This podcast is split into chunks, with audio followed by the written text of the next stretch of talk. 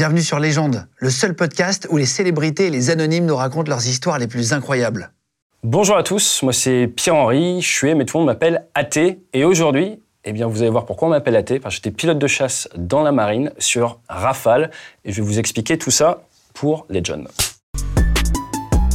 Légende podcast. Waouh Et il serait pas un professionnel, ceci Ça va, bienvenue Merci, merci, Merci euh, de venir jusqu'à nous, là. beaucoup. Avec plaisir. On s'était parlé, euh, pour euh, tout vous dire, tout le monde, on s'était parlé juste avant qu'on fasse à l'époque un QG euh, avec une pilote de chasse de l'armée de l'air. Et du coup, en fait, on, avait, on s'était dit qu'on le ferait un petit peu plus tard. Et après, ça s'était un peu arrêté, etc. Et on- voilà, j'attendais qu'un truc, c'était de, de te recevoir. T'as une chaîne YouTube, hein, tu racontes plein de trucs.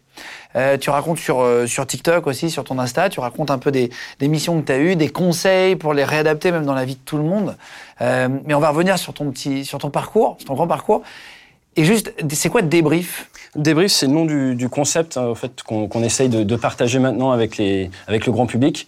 L'idée, c'est catapulteur de performance et c'est d'amener les gens à, à prendre un petit peu l'état d'esprit d'un pilote, l'état d'esprit de responsabilité, se rendre compte que tous les matins, ils sont aux commandes de leur propre aéronef, et essayer de maximiser leur potentiel dans le monde exponentiel dans, dans lequel on Tu fais le vit. parallèle entre la- l'armée, ce que tu as appris avec euh, la vie. euh, Exactement. Toutes les méthodes qui permettent à un pilote d'être performant, bah, c'est des méthodes qu'on peut utiliser au quotidien euh, pour des objectifs de carrière ou de vie perso, et c'est ce qu'on fait. Toi, tu as, aussi bossé, tu as fait des missions avec la Navy. Ouais, j'ai été formé par, par l'US Navy, tout à fait. Mais, mais juste avant, quand même, je pense que c'est assez exceptionnel. Je crois que c'est la première fois qu'il y a un contenu avec deux personnes qui ont fait du Rafale. Parce que t'as quand même fait du Rafale. Ouais, c'est vrai, c'est Donc vrai. sur, sur YouTube Game, je pense que c'est. on est en train de mettre un certain niveau quand même. Je pense Et que tu sais- c'est. tu sais ce qui est le plus frustrant? On m'a dit le plus frustrant, c'est que tu ne pourras partager ça quasiment avec personne dans ta vie. Parce que la sensation qui est absolument incroyable et exceptionnelle, l'accélération qui est digne d'un film américain, mais que tu vis pour de vrai, tu vois, le truc qui s'accélère là. Et en fait, personne ne peut l'imaginer ou le comprendre. Faut l'avoir vécu. Il faut l'avoir vécu. ouais. Ce que tu me disais avant, c'est que tu as piloté plusieurs types d'avions de chasse. Et je te disais, est-ce que tu as vu une différence entre. Tu as fait du super étendard et du rafale? Donc, c'est euh, deux super avions, mais c'est pas du tout le même niveau. Euh, et je t'ai dit, est-ce que tu as vu une différence? Et tu m'as dit, waouh, le rafale, ça reste quand même un truc qui n'a aucun sens quand tu accélères. C'est une navette spatiale. Euh, Mais c'est exactement ça, non Tu peux pas partager avec ta famille vraiment ce que tu ressens parce que c'est tellement fou que voilà. Donc effectivement, on en parlera après. euh. Mais attends, juste pour comprendre ton parcours, moi, ce que j'adore, c'est aussi comprendre comment euh, un être humain naît et puis arrive à un métier ou à une vie un peu, tu vois, originale. Euh, et toi, ce qui est marrant, c'est que tu m'avais raconté plein de trucs que tu avais fait, fait dans l'avion ou vécu dans l'avion, que peu de gens racontent, et c'est ça qui est vraiment cool aussi. Ton père était pilote dans l'armée, ça je savais pas. J'ai appris, donc t'es fils de pilote. Je suis fils de pilote de chasse. Il était dans l'armée de l'air. Du coup, j'ai voulu faire mieux. Je suis allé dans la marine, forcément. Donc, Petite une espèce à la de, de maison. rivalité rigolote entre les deux. Euh, la différence avec la marine, c'est qu'il faut apponter sur un porte-avions et c'est en corps. Les deux sont euh, très nobles et très élégants. Moi, je suis pas du tout dans la guéguerre, j'adore les deux et tout, enfin même les trois armées, mais la marine, c'est pour être allé sur le Charles de Gaulle, c'est très très sport quand même. T'as pas le droit à l'erreur. T'as t'as pas le droit à l'erreur. En fait, ce qui se passe, c'est que tu as une source de motivation assez énorme en tant que Français. C'est quand tu es en pleine mer, le seul endroit où tu vas pouvoir manger, c'est sur le bateau. Donc, du coup, tu es vraiment motivé pour te poser à chaque fois. Tu vois, t'as t'as pas le droit d'aller ailleurs, là où, dans l'armée de l'air. Et c'est heureusement, tu peux aller te poser sur une autre base. Donc, t'as t'as plus d'options. Par, par conception, des fois, tu pars, t'as pas d'options, t'as pas de plan B, quoi. Euh, tu étais à l'école dans, dans le nord de l'Angleterre, sur une base militaire avec ton, avec ton père. Euh, donc, vie un peu, un peu originale. Euh, L'école sur une base militaire, c'est pas la même chose, c'est différent. c'est un peu spécial. Euh, mon père a fini sa carrière comme officier d'échange chez les Britanniques. Donc du coup, on était dans le nord de, l'Angleterre euh, pendant, pendant la guerre contre en Irlande, tout ça. Donc c'était un peu, un- on va dire, un esprit un peu particulier. Et euh, effectivement, j'avais le petit uniforme d'anglais et on m'envoyait, euh, on, on m'envoyait à l'école là-bas, euh, en culotte courte un peu, et c'était un certain état d'esprit, très old school, on va dire. Ça- Et il te faisait faire des courses pieds nus à 5 ans? Ouais, c'est des concepts. C'est-à-dire que là-bas en Angleterre, faut, faut courir dans la nature pieds nus. Donc c'est- plus t'as froid, mieux c'est, et plus t'es un homme. C'est Ah, ce que j'ai retenu de ma, ma partie en Angleterre. Désagréable courir pieds nus?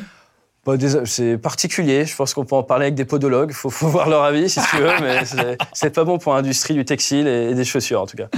Et tu as commencé, j'ai noté aussi, à piloter à 14 ans. Ouais. Euh, tu- Qu'est-ce que tu pilotes à 14 ans? Euh, bah, au début, tu pilotes des petits avions légers. Donc moi, je faisais. Les euh, Cessna, les trucs comme ça? Ouais, le- moi c'était le Jodel D112, qui est un avion, euh, on dit, à train classique. Donc en fait, il- quand tu roules, t'es comme ça, il n'y a pas de roulette devant, t'as une petite roulette derrière, un peu comme les avions anciens.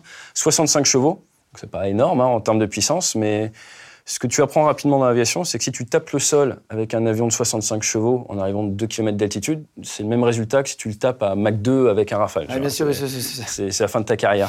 et donc, du coup, ça responsabilise assez jeune. Bah, à 14 ans, tu n'as pas le droit euh, de, conduire une voiture, mais tu as le droit de conduire un avion. C'est ça. Piloter un avion. Je montais au terrain en vélo. Donc euh, j'allais au terrain en vélo, et puis à 14 ans, tu as un instructeur à côté, mais à 15 ans, tu as le droit de voler tout seul. C'est vrai? Ouais. Et donc, euh, je mes 15 ans, c'est bon c'est fou parce que, après, moi, je suis pour que les jeunes puissent. Enfin, peu importe l'âge, tu as la possibilité de le faire le plus jeune possible et tout, c'est pas la question, mais tu te dis, pardon, mais ok, tu es tout seul, mais si tu t'écrases sur une famille parce que tu as fait une connerie, c'est la même chose que si tu conduis une voiture, quoi. Mais complètement. Mais du coup, je pense que la différence entre un jeune de 15 ans qui pilote un avion et un jeune de 18 ans qui va louer euh, ou emprunter une voiture super puissante, c'est qu'en fait, le jeune de 15 ans, il a été formé et préparé intellectuellement à la responsabilité qui est la sienne. Et donc, du coup, tu, gagnes beaucoup en maturité très jeune parce que tu te rends vite compte quand tu es aux commandes de l'avion, lors de ta formation, quand l'instructeur il coupe les gaz, que si tu prends pas les bonnes décisions et que tu n'arrives pas à bien gérer l'avion, garder la vitesse et aller vers un champ, tu vas vite mourir. Et donc, ça te motive à trouver les bonnes solutions. Et à cause, d'une certaine manière, du, on va dire, du risque de mort permanent, ça te pousse à gagner en maturité et à percevoir le vol, à respecter le vol. Et donc, du coup, ça, c'est très sympa. Donc, c'est un bon accélérateur de maturité. C'est chaud. Franchement, être pilote de chasse, les gars, en fait, moi, c'est un truc, ça, ça, me faisait rêver. Et quand je l'ai vécu, j'ai trouvé ça tellement dur. Mais j'ai adoré, hein. Ça me fait rêver toujours. Mais je me suis dit, waouh, les gars ont quand même une paire. Pardon, mais c'est, vous avez, il faut un courage. On s'en rend pas compte tant qu'on l'a pas vécu non plus. Mais pour se mettre euh, tout seul au, au, au, manche de son avion, partir, et quand tu es seul au-dessus d'un pays en guerre et tout, c'est quand même chaud si t'arrive un truc, quoi. Alors, c'est sûr que sur les tas d'opérations où j'ai eu. en tant que militaire, on dit la chance d'aller. Euh, pourquoi la chance d'aller? On ne sait pas du tout qu'on a envie de faire la guerre. C'est juste que s'il y a besoin, nous, on, s'est porté volontaire pour faire un boulot. Et donc, derrière, bah, ça nous permet de rendre, euh, d'une certaine manière, l'investissement que la nation a fait sur nous. Et la motivation principale pour laquelle souvent on va au combat, en tant que pilote, c'est on va aider les troupes au sol. Et donc, du coup, tu te dis, le gros de la pression, ça vient pas même de si tu t'éjectes, on va vouloir te choper et te brûler sur Internet. La motivation principale, c'est pas décevoir l'investissement et la confiance qu'on t'a donné. Parce que les gens s'en fichent que ce soit athée aux commandes. Les gars au sol, quand ils ont besoin d'un avion de chasse parce qu'ils sont plus en embuscade, ils ont besoin qu'il y ait quelqu'un. Euh, donc, il y a besoin de faire ça et c'est ça qui, tu vois, qui, qui nous pousse à, être à fond tous les jours. Alors, tente dans l'armée en, 2006 comme EOPAN, on dit C'est ça? Élève officier pilote de l'aéronautique navale. Euh, tu as 19 ans et après tu testes un nouveau programme pour aller aux États-Unis dans la Navy. C'est ça, une sorte d'échange où tu apprends un peu là-bas C'est ça, c'est l'Erasmus version militaire. Donc c'est euh, deux ans et demi d'échange là-bas et formation de pilote de chasse, premiers appontages, premier combat, premier bombardement. Première bombe tirée euh, sur le territoire américain, avant d'être breveté, comme on dit, et revenir en France tout fier, tout content. Ça y est, je suis pilote de chasse et te rendre compte que tu sais rien faire. Ah, c'est vrai C'est un peu ça l'idée. T'as largué une bombe sur les euh, États-Unis? Des petites bombes d'entraînement, des petites bombes bleues qu'on appelle des baves, enfin, ces petites bombes toutes bleues. Et oui, on apprend à tirer à l'ancienne là-bas. Et donc, ouais, la première fois que j'ai bombardé un pays, c'était les États-Unis. C'était les États-Unis, c'est marrant. J'ai bombardé l'Angleterre aussi. Ah, c'est vrai euh, En décollant depuis la Bretagne, plus tard dans ma carrière. Et le jour où on a fait ça, ça fait longtemps que ça s'était pas fait, ce genre de manip. Et je dis à mes collègues, je crois qu'on est les premiers depuis les Allemands et la Seconde Guerre mondiale à partir de France et aller bombarder l'Angleterre. Donc, c'est assez rigolo. Comment, si, pour ceux qui nous regardent et tout ça, qui, ça peut créer des vocations, souvent l'émission, les gens que je reçois et tout ça. Euh, comment on devient pilote de chasse en vraiment euh, rapidement Mais c'est quoi le cursus le plus simple, le plus rapide, si on a envie de devenir pilote et que c'est le rêve de plein d'entre vous chez vous, tu vois? Alors la bonne nouvelle, c'est qu'on a besoin de pilotes. C'est comme de manière générale dans les forces armées, il y a besoin de personnel, mais ce qu'il faut, la première étape, c'est avoir envie. Et s'il n'y a qu'une seule chose à dire, c'est ce qu'on recherche, c'est des gens dont la motivation se traduit en travail. Tout simplement. Si tu es motivé pour faire pilote de chasse et que cette motivation te permet de te préparer, tu vas y arriver. Euh, pourquoi? Parce qu'en fait, il y a tellement de choses à bosser, si je puis dire, que c'est pas vraiment un métier, c'est un lifestyle, c'est un style de vie. Et donc, tu es constamment en train d'apprendre des choses pour une raison très simple, c'est que le jour où tu te retrouves aux commandes d'un avion, il peut t'arriver tout et n'importe quoi il faut que tu arrives à gérer la situation. Donc en fait, ce qu'on recherche, c'est des gens dont cette envie d'être pilote se traduise par bosser en permanence. Donc pour bosser, il faut quoi? Pour pouvoir rentrer dans l'armée, il faut un bac général ou technologique. C'est tout, pas besoin de faire maths spé. Une énorme envie et une envie qui se traduise par une envie en fait de maîtriser le vol, le matériel militaire et tout ce qui l'entoure. Donc s'intéresser à la météo, s'intéresser à l'histoire militaire, s'intéresser à toutes ces choses-là. Et, si tu as cet état d'esprit-là, euh, normalement, il y a de bonnes chances Faut que ça être bon en mécanique ou pas forcément Alors moi, je suis une purge en mécanique. Si tu veux, je- tu me donnes un, meuble, euh, je vais pas te donner de marque, mais un, euh, meuble Ouais. suédois, je tape une crise, je jure, et j'appelle 10 mécanos en renfort. Mais donc, Ah, c'est vrai. ouais, non, faut pas forcément être bon en mécanique. Il faut, euh, il faut savoir apprendre vite. Ok, ok. Ce qu'on recherche, c'est qu'il faut savoir apprendre vite. L'heure de juste que t'as pas cher. envie d'apprendre à monter un meuble Ikea, c'est tout. Mais Ouais, après, c'est- du coup, tu il y a un peu de ça. Il y a un peu de ça aussi. ouais. Et, et après, c'est combien de temps de formation réellement avant de piloter un Rafale Tu vois, imagine, t'es pris par l'armée, ils disent OK. Donc Maintenant, tu pars en formation, c'est combien de temps? Là, tu viens d'avoir ton bac, tu as déposé ton dossier. On va dire six mois après, tu es appelé en sélection. Dans un espace de deux ans et demi à quatre ans, parce que ça, ça dépend un petit peu, tu vas pouvoir te retrouver euh, sur un avion de combat. Et ensuite, il faut encore attendre un an et demi à peu près avant de pouvoir, avec cet avion de combat, aller en opération s'il y a besoin. Je dis bien s'il y a besoin, mais euh, D'accord, d'accord. c'est c'est grosso modo cinq ans pour pouvoir aller au combat et une dizaine d'années pour pouvoir être euh, ce qu'on appelle chef de patrouille, donc pouvoir amener d'autres personnes au combat et les former, qui est notre plus haute qualification. T'as fait beaucoup d'entraînement en France? Ah ouais, ouais, j'ai fait. volé beaucoup, il faut faire beaucoup, beaucoup d'heures pour En apprendre, permanence, euh, connaître ouais. tout. Il y a des simulateurs aujourd'hui qui sont très, très pointus d'ailleurs et très, très aboutis, mais il y a aussi euh, les, les heures de vol qui sont obligatoires évidemment. Euh, Est-ce que tu as déjà euh, passé, parce que moi j'ai remarqué ça, bon, je ne l'avais pas moi, mais on m'en l'a dit, les téléphones sont interdits? Euh, au guidon.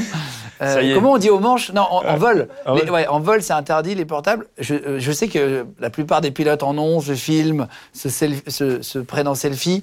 Mais la vérité, c'est est-ce que tu as déjà fait un appel en FaceTime? Ouais, euh, basse attitude. Bah, c'est- en fait, au moment où je savais que j'allais quitter l'armée, j'ai un peu fait la liste des trucs qu'il fallait que je teste. Ah, c'est vrai Et donc, je me suis dit, ça, faut que je teste le concept, juste pour voir si ça marche. Et euh, j'ai réussi à avoir quelques images. Alors, le son, c'était pas la peine là, pendant le vol. Ah, on n'entend rien. J'ai- passé un coup de fil, j'ai réussi à avoir quelques images, donc c'était rigolo, j'étais content de ma blague. Et on s'est rendu compte qu'en fait, on va tellement vite qu'on n'arrête pas de changer d'antenne relais. Ah oui. Donc tout ce qui est texto, WhatsApp, euh, récupérer les mails, c'est possible. Et typiquement, quand tu es au, au large avec le porte-avions, bah, souvent tu prends ton téléphone et comme ça, quand tu fais un vol qui se rapproche de la Terre, bah, ça permet de capter, de récupérer tes mails, voire de de ne pas avoir certaines applications qui se bloquent parce que tu ne connectes pas assez souvent. Mais euh, pour ce qui est vraiment du call, les images, ça fonctionne bien. Le FaceTime pur, c'est plus compliqué quand même. Ah ouais, ouais. T'as t'as déjà appelé des potes en vol et Ouais, tout j'ai j'ai essayé au sol. Par contre, euh, là où c'est très intéressant, c'est plus sur des avions légers. Quand tu as une panne, tu peux sortir le téléphone et tu peux appeler la tour de contrôle ou envoyer un texto au, contrôleur ou autre. Ça, ça a déjà, euh, ça a déjà aidé beaucoup de pilotes. Oh. Donc, un- au final, c'est la sécurité. Et est-ce que pour être pilote de, de, de chasse, il faut avoir vraiment des réflexes, il faut être quand même assez rapide, avoir une dextérité? J'imagine un petit peu, un minimum, quoi. A un minimum syndic. Le standard. Il Le faut, standard. Il faut un certain standard. Il y a des tests psychomoteurs. On fait faire des petits tests euh, Alors, la sélection. On a un test psychomoteur Oula. extrêmement facile à faire chez soi. Euh, on va, vous prenez une règle de 30 cm, d'accord? Donc euh, une règle, la même que vous avez euh, si vous êtes en, cours ou si vous avez des petits frères, des petites sœurs et tout. Une règle très, très, très basique. Vous mettez le zéro en bas, ok? Tu connais ce test? J'ai jamais fait. tu, et- mets ta non, main, avec- tu mets ta main à 3 cm en dessous, pardon. Ouais, Moi, je vais la lâcher à un moment donné. Bah, Alors moi, je sais quand je la lâche, donc c'est facile. Et là, tu vas mettre ton doigt. On va faire la moyenne. On va le faire trois fois, ça va très vite. Ouais. On fait la moyenne et on va regarder dans quelle zone tu es. Ok. Il faut être entre 1 et 5 cm pour avoir vraiment des, des réflexes très très bons. ouf. Entre 6 et 10 en moyenne pour avoir des réflexes euh, qui commencent à être dans le bleu. Le jaune, c'est 11 à 15. Je vous mets là, euh, là sur l'écran, vous avez comme ça, ça va s'afficher. Et au-delà de 25 cm, il faut consulter. Voilà. Tu, tu- Euh. tu veux la réponse directe du pilote de chasse quand tu lui présentes ça? Ouais. Il va te dire, mais il y a trop de variables. La première variable, c'est l'écartement des doigts. À quel écartement des doigts est-ce que je dois prendre La deuxième variable, c'est à quelle hauteur est-ce que tu mets ta règle au-dessus de, mes doigts, puisque ça va accélérer. Et du coup, tu imagines toutes les variables. C'est vrai, c'est vrai. C'est vrai, c'est tout con, mais c'est- Écoute, moi j'ai trouvé ça sur Internet. les gars, je vais pas Eh vous ben, le cacher, c'est pas la, je c'est pas la tente, Marine nationale qui me l'a donné, mais j'embrasse très fort. Euh, on s'amuse à faire ça, ok On va Ça se le faire tous les deux pour voir. euh, Ça gaze. Donc du coup, ouais, on, parce on que se dit tu vois, 3 cm, on se dit 3 cm à peu près en bas. faut faire. Donc moi, je me mets. Attends, il faut que je fasse comme ça, c'est ça? Ouais, à peu près, ok Et là, en fait, je lâche quand je veux, et puis après, tu, bah, tu rattrapes euh, quand tu veux aussi. Ok À partir de maintenant, je peux le lâcher quand je veux. Oula. Très ouais, bien. Et Donc ça là, glisse. hein. ton pouce, il est à, il est à 12. Il est à 12. Ok On refait, on refait. Attends, j'ai ma moite. Le diabète dans les... Il faut mes gants de pilote. Hein. Attention, deuxième à partir de maintenant. Ok, très bien. Ouais, ouais, là, t'es très très bon, là. Là, t'es très très bon, t'es à 6. Ouais, c'est très très... Et un dernier. Je vais peut-être pouvoir euh, rempiler dans l'armée alors. Attention. Ouais, bon, là. Est-ce que c'est vraiment un test qui est précis? Euh, Moi, je pense que c'est ce qui est intéressant. Et au-delà de ça, ce que j'encourage les gens à regarder quand ils font, c'est s'ils arrivent à s'améliorer. À ce au final, ce qu'on recherche chez les pilotes, c'est ta capacité à t'améliorer après chaque essai.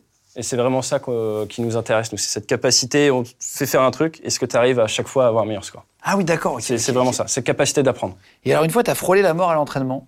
Ah ouais, pas qu'une fois, ouais, c'est classique. ça arrive, ça fait partie du métier, c'est normal. C'est.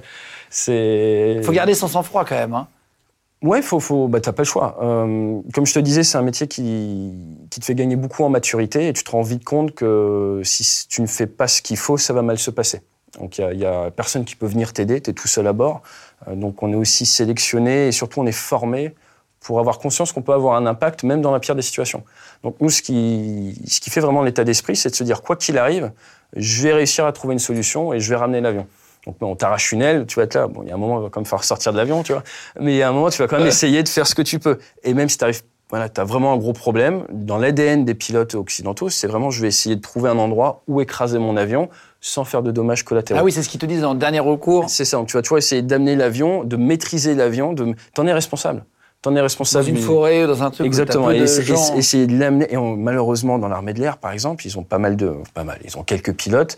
C'est des cas connus qui ont décidé de rester dans l'avion pour ramener l'avion vraiment loin de la population. Et après, quand ils sont éjectés, c'était trop tard. Ça, c'est ah, dans les années 60, 80. Il y a plusieurs cas comme ça. Donc, ça montre bien un peu l'état d'esprit du. De sacrifice. pas de, prêt à se sacrifier. Tu, vois pas ça comme un sacrifice. Tu vois ça comme une responsabilité on n'intellectualise pas du tout, en tout cas, moi, pas du tout comme un sacrifice, c'est ta responsabilité. On te confie du matériel, t'es pas là pour faire du mal. Donc, euh. et, à un moment donné, tu es passé euh, à côté d'un avion de tourisme que tu n'avais pas vu. Oui, ça c'est. Ça, ça a dû lui faire peur, là. Bah, je pense qu'on a tous eu autant peur les uns que les autres. On était aux États-Unis, et aux États-Unis, on fait des détachements. Donc là, on était parti avec des petits avions de chasse qu'on appelle des T-45 Goshawk. C'est des avions anglais euh, qui sont américanisés et sur lesquels on volait. J'ai fait 160 heures de vol dessus. Et là, on prend les avions, on part du Mississippi, on va dans le désert en Californie. T'as dû kiffer, t'as dû, as dû te dire, ah, je suis au-dessus des États-Unis. Là, c'est basse altitude dans le désert. Tu vois, c'est, je pense que tu vois deux, trois séries où les mecs ils sont dans des roulottes dans le désert américain à faire des trucs pas très légaux. Bah, tu vois, ah tu les survoles en avion de chasse, tu vois. J'ai déjà vu euh, en voiture, tu vois des trucs un peu chelous, des, mecs qui habitent au milieu du désert dans deux caravanes reliées. Ouais, c'est ça, Et sur, finalement, en gros, il y a marqué liberté. Je fais OK, c'est très bien. Mais euh, donc, du coup, on est en train de voler là-bas. C'est un peu le Far West, à tous les sens du terme. Et je suis en vol. Moi, je suis équipier. Il y a mon leader qui est un collègue de promo, qui est toujours d'active. On est chacun avec un instructeur et on rentre vers la base. Et là, on est à environ 150 mètres. C'est une formation classique de, de, vol. de, vol. Et là, il m'appelle et je dois venir en patrouille serrée. Donc, je passe de environ 150 mètres à 2 mètres de lui. Et à ce moment-là, moi, je m'en fiche de l'horizon, de tout ça. Ma référence, c'est mon leader. Donc moi, mon objectif, c'est de venir me mettre à côté de lui. Le reste du monde, je m'en intéresse pas, c'est pas mon job. Moi, mon, objectif, c'est de me rapprocher de lui. qu'un seul point, c'est lui. C'est lui. Donc c'est ma référence, c'est mon monde. Donc je commence à me rapprocher de lui. Le leader, c'est par exemple dans la patrouille de France, c'est celui qui est devant dans la pointe. Et du coup, euh, pour l'avoir déjà fait, c'est tu te, tu te rapproches, mais c'est le moindre mouvement sur le joystick là, de, de, l'avion, c'est la fin. Voilà. C'est-à-dire que tu, si tu fais à peine, parfois ils sont à ouais, moins de 2 mètres, même j'ai déjà vu des, des vols. Donc il faut, être très très souple, et quand tu es un peu tendu, tu peux pas passer ta, ta, tension dans la main, donc tu bouges les doigts de pied. Le fait de. Là, tu peux essayer, vous êtes sur le périph', vous êtes en voiture énervé. Ouais, tu bouges les doigts, tu visualises les tensions et tu les évacues par le doigt de pied, ce qui permet de rester souple au niveau du C'est des conseils qui t'apprennent ça? Ouais, ouais, ça marche super bien. Ça marche super bien. pour ça qu'on vole pas pieds nus. mais, euh, mais oui, on, bouge les doigts de pied et tu te rapproches comme ça de l'autre avion. Au moment où je suis en train de me rapprocher de lui, euh, ben, entre nous deux, il y a un petit Cessna, donc un avion de 110 chevaux qui passe. Oh mais tu sais, genre, ça dure moins d'une seconde. Nous, on est en train de voler à 500 à l'heure, le truc qui passe. Et là, tu demandes à l'instructeur qui est derrière, euh, vous avez vu ce que j'ai vu? Et le mec, il est pareil. Il fait, ouais. Ok, ben, on débriefera une fois au sol. Et le leader l'avait pas vu, personne l'avait vu, il avait rien à faire là. et là, tu peux mourir en euh, en fait, tu l'aurais même pas su, quoi. C'est ça. C'est ça qui est intéressant, c'est que tu te rends compte que tu peux mourir sans t'en voilà, sans t'en rendre compte. Et tu dis, bon, bah, ok, bah. Il y a la lumière qui s'éteint. c'est, exactement, c'est ça. C'est ça. coup sec, quoi? Et ça te rappelle aussi, euh, ça t'apprend aussi à, ok, le leader, c'est bien, mais petite marque pour le futur, des petits coups d'œil autour, ça ne mange pas de pain. Donc depuis, c'est petits coups d'œil autour aussi. Tu vois. La confiance n'exclut pas le contrôle. C'est ça. C'est comme quand tu passes au feu, au feu vert sur, le, sur la route. Euh, c'est bien de jeter un coup d'œil parce que mourir en ayant raison, c'est bien, mais t'es quand même mort. C'est vrai, c'est vrai, c'est vrai. Est-ce que ça t'est déjà arrivé, là c'était une erreur du leader, est-ce que ça t'est déjà arrivé toi aussi de, de- de faire une erreur Tous les humains en font, et ça se traduit comment Euh, Pas forcément dans l'entraînement, ça peut être en guerre, tu vois. Alors, mais- n- tout à fait. Là, alors, même dire c'est une erreur du leader, c'est méchant pour le leader, ça fait vraiment partie du business. Mais des erreurs, moi j'en ai fait plein. Et c'est ce qui te permet de progresser. Parce que euh, il y a une grosse différence, ça c'est important de le comprendre. Il y a une différence entre une erreur et une faute. La faute, c'est une transgression volontaire. Chez nous, tu fais ça, t'es fini, ce qui est normal. L'erreur, ça va arriver et on va, c'est important, on va apprendre de cette erreur. Un exemple d'erreur qui a failli me tuer et failli tuer mon chef, c'est on était en combat aérien en deux contre un. Donc on était deux super étendards contre un autre super étendard qui faisait le méchant. Et euh, un petit peu comme dans le film Top Gun, l'objectif c'est de le tuer. Effectivement. hein. En fait, il y a des missiles laser. C'est ce qu'on a fait nous dans la ça, vidéo aussi. Tu exactement. passes tes, tes missiles en mode laser et tu joues, tu fais un laser game à, Ah, à quelques millions d'euros. C'est ça, c'est on peut le voir comme ça. Nous, on appelle ça, on s'entraîne au combat, tu vois. c'est- Plus élégamment dit, mais c'est plus chose. élégamment dit. Ça nous permet, c'est juste une question de champ lexical pour, pour justifier des frais. Mais, euh, mais du coup, euh, C'est tellement ça. Parce que l'heure de vol est chère et en même temps Non, elle est obligatoire. Parce que quand tu es en combat contre des. Si un jour il y a une guerre avec des pays qui ont la. Enfin, d'autres avions de chasse, il faut savoir euh, sortir de. Toute la, la- la difficulté du, du métier de militaire, c'est qu'on doit se préparer en permanence pour être la meilleure version possible, parce qu'on ne sait jamais à quel niveau on va être challengé. Euh, tu vois, ça peut paraître bête, mais euh, quand tu es pilote de chasse, toute qualification, moi, le jour où j'ai passé toutes mes qualifs, je suis rentré à la maison, j'ai mis la télé, il y avait Independence Day. Tu sais à quoi j'ai pensé Non Zut, si un jour les aliens débarquent, c'est moi qui vais devoir briefer la mission pour attaquer les aliens. C'est-à-dire que c'est- vraiment ça l'état d'esprit, tu vois, parce que font les Américains dans Independence Day, ils envoient les avions de chasse. Ouais, bien sûr. Et donc, c'est vrai, c'est-à-dire qu'en fait, tu dois en permanence essayer de réfléchir à dans quel cas tu pourrais être utile, et si tu es utilisé dans ce cas-là, eh ben, il va falloir euh, réussir la mission. Sinon, tu, d'une certaine manière, tu déçois le pays. tu bien sûr, bien sûr, bien sûr, bien sûr. Et, et donc l'idée dans, dans, ce- dans cette mission-là, c'était de- d'optimiser ce qu'on appelle le TTK, le Time to Kill, qui est un joli acronyme pour dire euh, le temps qu'il te faut pour euh, traiter l'adversaire. Ouais, c'est ça, c'est ça. Et donc le but du jeu, c'est d'essayer de le détruire le plus rapidement possible. Et ce jour-là, il y a mon, mon leader, mon chef, mon commandant d'unité qui essaye de tirer le méchant, qui est comme ça, mais il n'y arrive pas. Exactement comme dans le film Top Gun, c'était la même chose. Moi, je suis derrière, j'ai une opportunité de tir, et je me dis, mon chef, là, euh, il est gentil, mais il pourrait tirer. Et il tire pas. Et donc je me dis, bon chasseur, je fais quoi? Je vais essayer d'aller tirer moi-même le méchant, alors que c'était ma responsabilité de maintenir l'anti-abordage, de ne pas percuter le chef. Et donc, en, essayant d'aller tirer le méchant, qu'est-ce que je fais? Je masque le chef et je le vois plus. Et moi, je pense qu'on va rester assez loin, mais en fait, lui a manœuvré entre-temps et on se retrouve super proche. Et moi, je peux plus le voir puisque je suis en train de tirer le méchant. Et c'est lui qui m'évite. Donc, Oh, il- il m'évite, il remonte et tout. On finit la mission, on arrive au débriefing, il me dit Est-ce qu'il y a un truc qui t'a marqué pendant ce vol ou Quelque chose que tu voudrais partager, tu vois, l'importance du débriefing? Il y a- il y, a un truc que tu vois, qui tu Alors penses. que là, il était énervé. ah, mais il a été très fort. Parce qu'il serait arrivé, il m'aurait éclaté comme il faisait d'habitude. Euh, c'était un chef assez autocratique. Ça m'aurait moins marqué. Mais ce qui a été très fort de sa part, c'est qu'il l'a amené de manière très douce. Et donc, il m'a dit, il y a quelque chose qui t'a marqué ou pas? Non. Et ce qui était très puissant, c'est que j'ai fait une, ce qui peut être considéré comme une faute. Je ne l'ai pas vu, je ne l'ai pas analysé, et du coup, je peux pas même pas m'en rendre compte, je peux pas apprendre, je peux pas m'améliorer, puisque j'avais même pas la compétence de le voir. Et donc là, ça te permet de te raligner un petit peu en tant que professionnel, genre, waouh, je pensais que j'étais là, j'en étais à, waouh, maintenant, il faut qu'on abat le- l'ennemi euh, en super peu de temps, mais en fait, euh, j'ai fait une erreur de ce niveau-là. Et c'est ça qui tue. Et dans ce métier, toute la difficulté, c'est ça, et c'est réussir à comprendre, en tant qu'individu, que tu as des limitations dans l'avion et qu'il va falloir utiliser les bonnes méthodes et le bon état d'esprit pour, euh, pour aller dans la bonne direction. Euh, et t'as toujours le même avion? Il t'est a- il t'est affrété, entre guillemets, pendant ta, ta- tes missions? C'est le tien? Genre, ça s'échange pas, ça j'ai appris aussi. Il y a ton nom dessus, enfin ton pseudo. Toi, tu t'appelles, donc ton, ton, ton, ton nom c'est Pierre-Henri euh, Chuet. Et en fait, ton pseudo c'est AT, c'est ça? C'est ça, j'ai le rhume des foins, à tes C'est pour à tes souhaits, voilà. Et c'est euh, c'est qui qui a choisi ton pseudo? c'est mes anciens, c'est toujours les anciens, tes instructeurs qui, qui choisissent. Euh, aux États-Unis, ils m'appelaient Chewie, Chewie prononcé un peu à l'américaine, c'est Chewie, qui est Chewbacca dans Star Wars. Et à cette époque-là, je faisais du triathlon à haut niveau, donc je me rasais les jambes. Donc j'étais le seul gars euh, de la base qui avait pas un poil, et il m'appelait Chewbacca, ça les faisait marrer. Tu vois, et au retour en France, on m'a dit non, t'as un call sign un peu trop nord-américain, un peu trop stylé, on va te trouver, euh, Un trouver un truc bien franchouillard, tu vois. Athée, ok, d'accord. Donc t'as pas le choix. Et, euh, Ouais, t'as pas le choix en plus, tu prends le ah non, pseudo mais qu'on te donne. ça aurait pu être pire, tu vois. C'est ce qu'il faut se dire, Ouais. C'est ça, on va pas donner de nom, mais. mais Bah ouais, si, en fait, euh, on peut, on peut donner les pseudos. Nous, moi, j'ai j'ai volé avec un gars qui s'appelle Milf. Voilà, je sais pas pourquoi, j'aurais jamais l'explication, mais je m'en doute. c'est ça. Ça, c'est sympa. Mais euh, mais il y, y en a des sympas. Des fois, il y a des limites quand même. Je pense que celui-là, je peux le partager. Euh, il a quitté l'institution et surtout, on lui a pas donné ce nom-là. Il a eu un souci une fois en vol, le pauvre. Ça peut arriver. Et euh, on voulait le renommer Pimp. Donc en anglais, un Pimp, c'est un Mac. Donc tu peux dire, c'est assez stylé. Mais Pimp, on voulait l'utiliser pour Poop in my pants.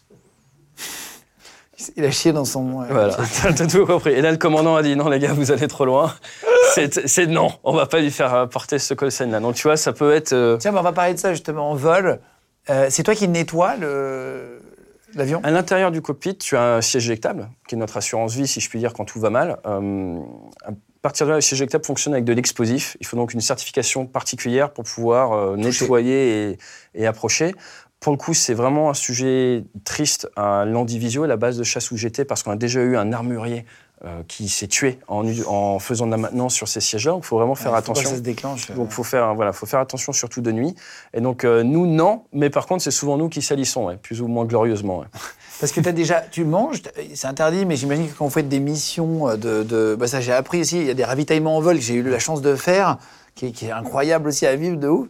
Mais du coup, ça fait des vols qui peuvent être euh, à Ah, rallonge. Je sais pas combien de temps tu as déjà volé Ouais. Le- d'affilée. Sur les avions d'ancienne génération, donc moi je commençais sur Super Étendard, c'était 6 heures. Au bout de 6 heures, il n'y avait plus d'huile, parce qu'en fait le moteur il mange de l'huile. Sur les avions modernes comme le Rafale, il y a des vols, c'est l'armée de l'air qui est très forte là-dedans, ils font des déploiements vers le Pacifique, tout ça, ils font 12-14 heures en vol dans l'avion.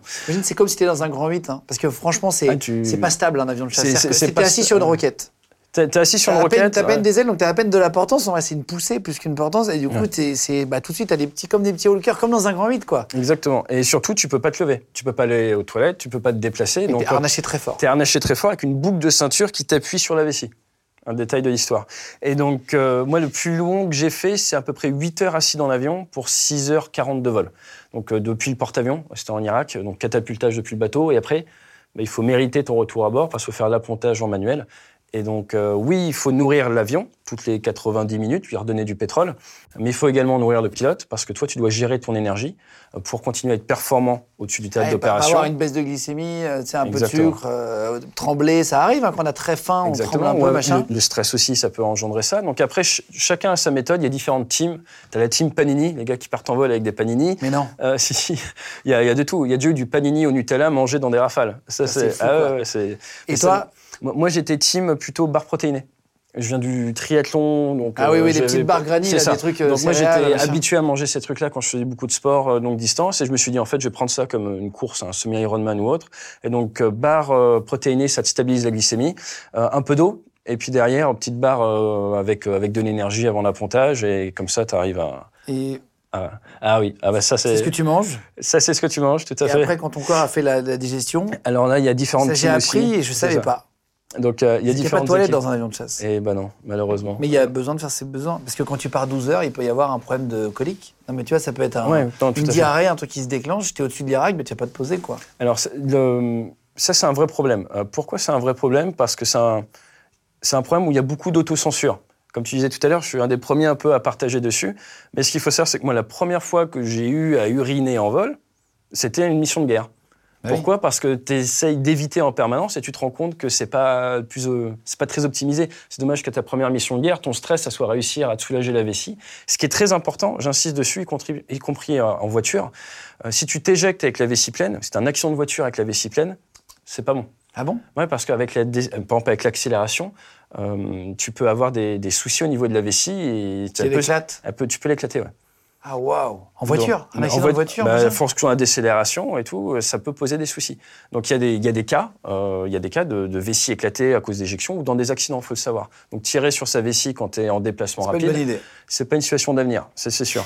donc donc faut éviter. Et donc là, pour faire simple, euh, alors tout ce qui est gros gros soucis, on va dire, vaut mieux anticiper quand même.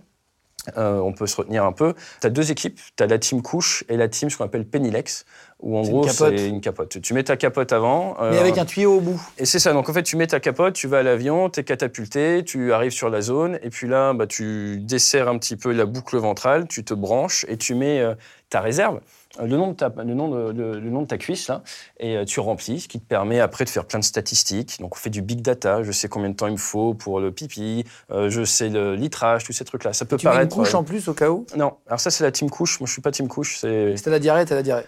Oui, ça, il faut faire attention à ce que tu manges, mais je vais te le présenter différemment. Tu t'éjectes.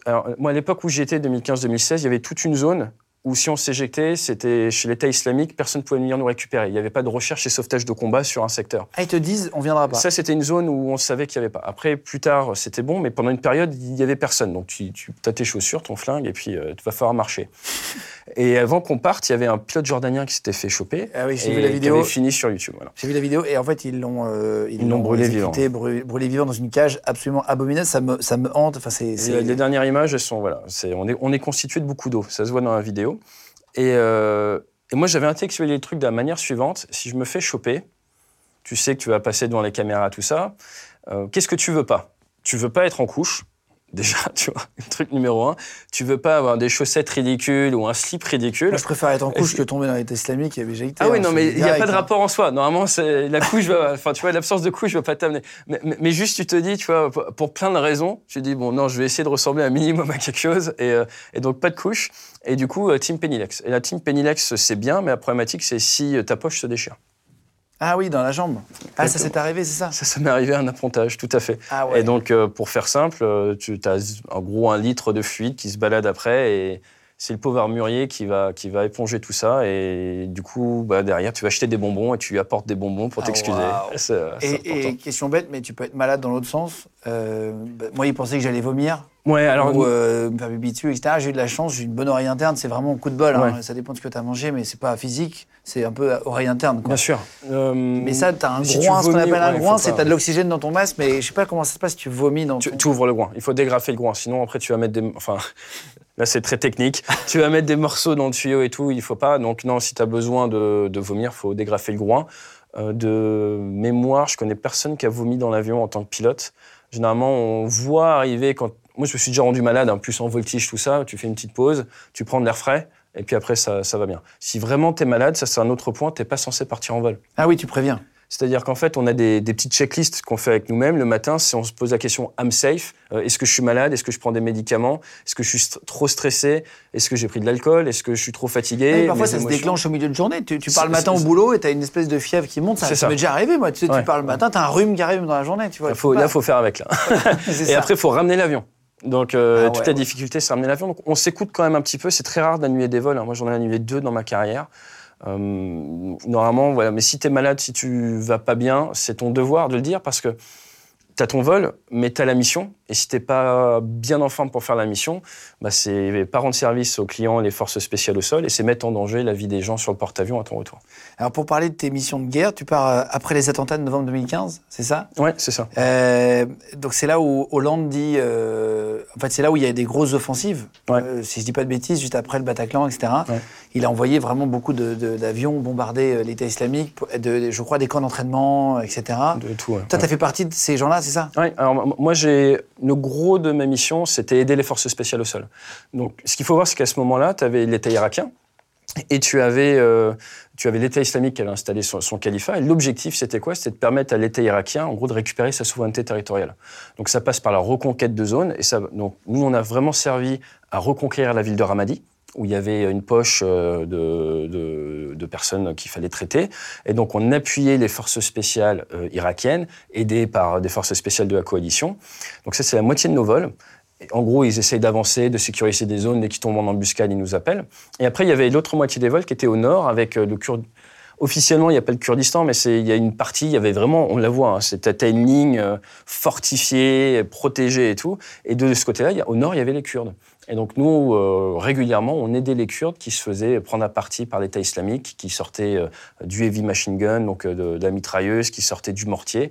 Et dès qu'ils commençaient à leur tirer dessus, ils appelaient le centre de commande, qui nous appelait, et nous, on essayait d'aller traiter la menace.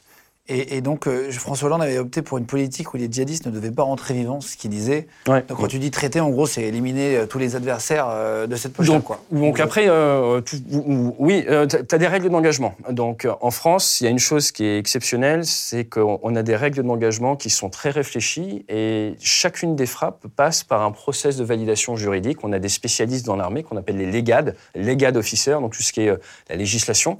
Et dans un théâtre comme celui qui était l'Irak, eh bien, il faut en permanence qu'on ait des règles d'engagement. Donc on a le politique, et le droit international qui nous donne un cadre d'engagement qui va nous permettre de mettre en œuvre euh, l'armement ou pas. Et à partir du moment où on nous donne l'ordre d'ouvrir le feu, on sait qu'il n'y a, plus vraiment de questions, euh, on sait qu'il n'y aura pas de victimes collatérales, c'est quelque chose auquel on fait extrêmement attention. Donc ça permet d'être bien aligné dans notre mission et d'y croire et de savoir qu'on est plus là pour faire du bien que du mal. Hein.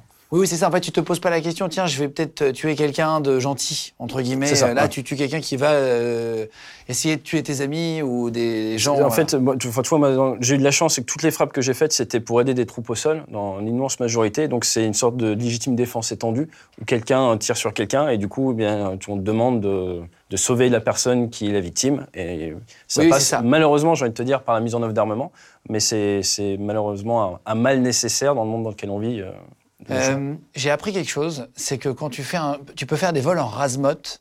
Euh, parce que, alors, si vous avez jamais entendu un rafale, c'est le truc le plus bruyant que j'ai entendu de toute ma vie. C'est abominable le bruit, ça te fait vibrer, tu ah. sens que c'est vraiment très fort. Est-ce que tu as déjà fait des vols en rasmote et si tu peux expliquer à quoi ça sert pour effrayer, etc. Alors, le, oui, le rasmote, on en fait beaucoup, surtout dans la marine, parce qu'on a une spécificité qui est celle d'attaquer des navires à la mer. quand tu attaques des navires à la mer, eh bien, plus tu es bas, mieux c'est, parce que tu es sous leur horizon de détection radar. Pour faire simple, si tu as plus de 30 km d'un navire et que tu es à 30 mètres sol, qui est l'altitude mini de vol, il ne peut pas te voir. En gros, la Terre est ronde. Alors désolé pour les platistes. Ah ouais. La Terre est ronde. Vous l'aurez appris chez Legend. La, Terre est ronde, ok. C'est 8% des Français, mec. C'est vrai. J'ai ben vu, j'ai vu. Non, on, non, va, on va vous convertir. Après cette vidéo, ça fera 6. Je, je... Et euh... oui, la Terre n'est pas, la Terre n'est pas plate. Et, et j'en veux pour preuve, si vous croyez rien d'autre, croyez la propagation des ondes radio. Et donc, du coup, nous, on, on le voit dans nos systèmes de guerre électronique. Les bateaux ne nous détectent pas. Et après, quand tu te rapproches à une certaine distance, ils te voient. Et euh, donc, c'est pour ça qu'on s'entraîne de manière à rester discret. L'objectif de la basse altitude, c'est vraiment de pouvoir te rapprocher le plus possible d'une zone, d'un objectif, sans être détecté, en étant le moins détecté possible. Et donc, on fait ça beaucoup au-dessus de la mer, pour les raisons que je viens d'expliquer, et ensuite au-dessus de la terre, parce que c'est fun. Non, je déconne. Parce que c'est pareil, parce que ça te permet de te rapprocher de la cible. Et donc en France, tu as le droit de voler dans certaines zones à 75 mètres sol, 250 mètres par seconde. D'accord. Pour te donner une idée. Tu avances à 250 mètres par seconde, à 75 mètres du sol. Ah euh, j'ai eu la chance de faire un vol en, en, as fait ouais, et c'est le, le, meilleur truc que j'ai fait de toute ma vie, de mes 37 ans et tout. C'est le moment où tu te mets vraiment bas, tu te penches un peu, tu vois les, les fermes qui passent et tout, c'est ça n'a pas de sens quoi. Parce qu'en fait, un TGV, ça va à 320. Mais là, tu vas beaucoup plus vite. Tu, vas deux fois et demi à vitesse du TGV. Ah, c'est ça, c'est ça. Tu, les, tu peux faire la course avec et tu, tu les laisses derrière. C'est fou, c'est fou, tu les vois. Hein, ouais. en fait, tu les attaques des fois. Des fois, on s'entraîne parce qu'il faut s'entraîner sur les cibles mobiles et on se dit, tiens, qu'est-ce qu'on va attaquer aujourd'hui Pour entraînement cible mobile, un train. Et donc, tu regardes les horaires en gare. C'est vrai Ouais, ouais c'est pas des blagues. Et donc, tu te dis, tiens, le train, il va être entre tel endroit et tel endroit, attaque sur cible mobile, l'attaque de la diligence, et on va chercher des trains. Donc, quand vous êtes en retard à la SNCF, ça gêne nos missions. C'est important de le dire parce qu'il faut trouver le train. Il est où le train? Il est où Il est où? Après, tu euh, suis le chemin de fer et tu le retrouves. Ouais, c'est ça. Mais après, si pour entraînement on met des sites solaires, des, tu vois, des, il y a tout un cadre tactique. Ah oui, d'accord, d'accord, d'accord. C'est vite compliqué en fait comme métier. Est-ce que tu as déjà blessé des gens au sol en faisant des vols basse altitude ou tu as déjà eu des gens qui ont qui t'ont dit ouais, t'as pété une fenêtre de chez moi? Parce que ça peut vraiment faire des, des dégâts. Hein, on a eu des, on a eu des cas, on a eu des, des portes euh, de garage qui sont sorties de leur gonde en Finistère Nord. T'imagines comment ça tape fort, quand tu Pour, pour, que ça dégonde une porte. Ça y va après, ça dépend de, l'atmosphère de la journée. Typiquement, il est, légal de passer le mur du son à plus de 20 km des côtes. Donc si tu as plus de 20 km des côtes, tu peux. Et ce jour-là, le pilote qui a fait ça, il était à 20,2 km des côtes et ça, ça, a rebondi et ça, ça, a fait ça. Mais euh, on a un cas assez rigolo qui nous est arrivé il y a quelques années à Landivisio avec une, une jeune fille qui faisait de l'équitation qui était en train de faire du, poney et deux avions de chasse euh, passent au-dessus. Le poney a peur, elle se fait, elle se fait embarquer par son, par son poney, elle tombe, elle se casse le bras. Et là, euh, réflexe merveilleux des parents, on appelle la base euh, pour dire notre fille s'est cassé le bras. Réponse exceptionnelle des officiers de, de l'état-major de la base, on l'invite avec ses copines à venir prendre le goûter sur base. C'est vrai? Donc ça, j'ai trouvé ça super mignon. Et, et, dans un autre registre, des fois, on tue malheureusement des poulets ou des, des bêtes comme ça qui, qui, sont pris de mouvements de panique et qui foncent sur un côté de la clôture et qui se tuent les uns les autres. Et il y a un service étatique qui gère ces plaintes-là. Mais non, pour rembourser. pour, pour rembourser. Et moi, il m'est arrivé je, suis désolé, euh, de tuer une vache. Mais en, non. en, répétition pour un meeting aérien, j'avais, la GoPro en plus. On a les deux avions qui se croisent, on met la post-combustion, on met un peu les, l'arrière des avions vers le bas et en dessous il y avait un champ et apparemment le, fermier a appelé en disant vous avez tué ma vache. Donc après c'est peut-être un malin qui. Et tu l'as vu la vache, y allais non? Non non tu vois non, on n'a pas envie de se faire tirer dessus par les fermiers. donc, euh, donc non, je- on reste à distance. On a des bureaux qui gèrent ça. C'est chacun son travail. Et c'est quoi l'histoire des 5000 poulets? Bah, c'est exactement ça. C'est des avions de chasse qui passent à basse altitude et euh, que ça fait du bruit, ça fait un mouvement de, pa- de panique chez les poulets qui se précipitent contre une clôture et qui s'écrasent les uns les autres. euh, J'ai envie de dire malheureusement. Pour Waouh. le coup, c'est pas drôle, mais c'est ça fait partie, ça fait partie Ouais, des ça fait choses. partie des.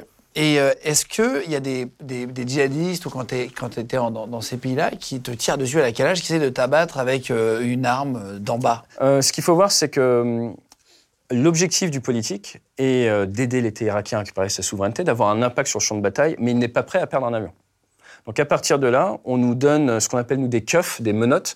On nous donne plein de règles qu'il faut respecter pour minimiser euh, les chances de perdre un avion. Parce que si toutes les semaines, à cette époque-là, même après le Bataclan, on, on disait aux informations on a perdu un pilote et un avion à 100 millions d'euros, au bout d'un mois ou deux, les gens diraient bon c'est sympa votre truc les gars, mais j'ai pas envie qu'on mette la TVA à 25 Ouais. donc euh, il y a un peu de ça. Et donc à partir de là, il faut qu'on arrive à faire la mission sans pour autant trop mettre en danger notre aéronef.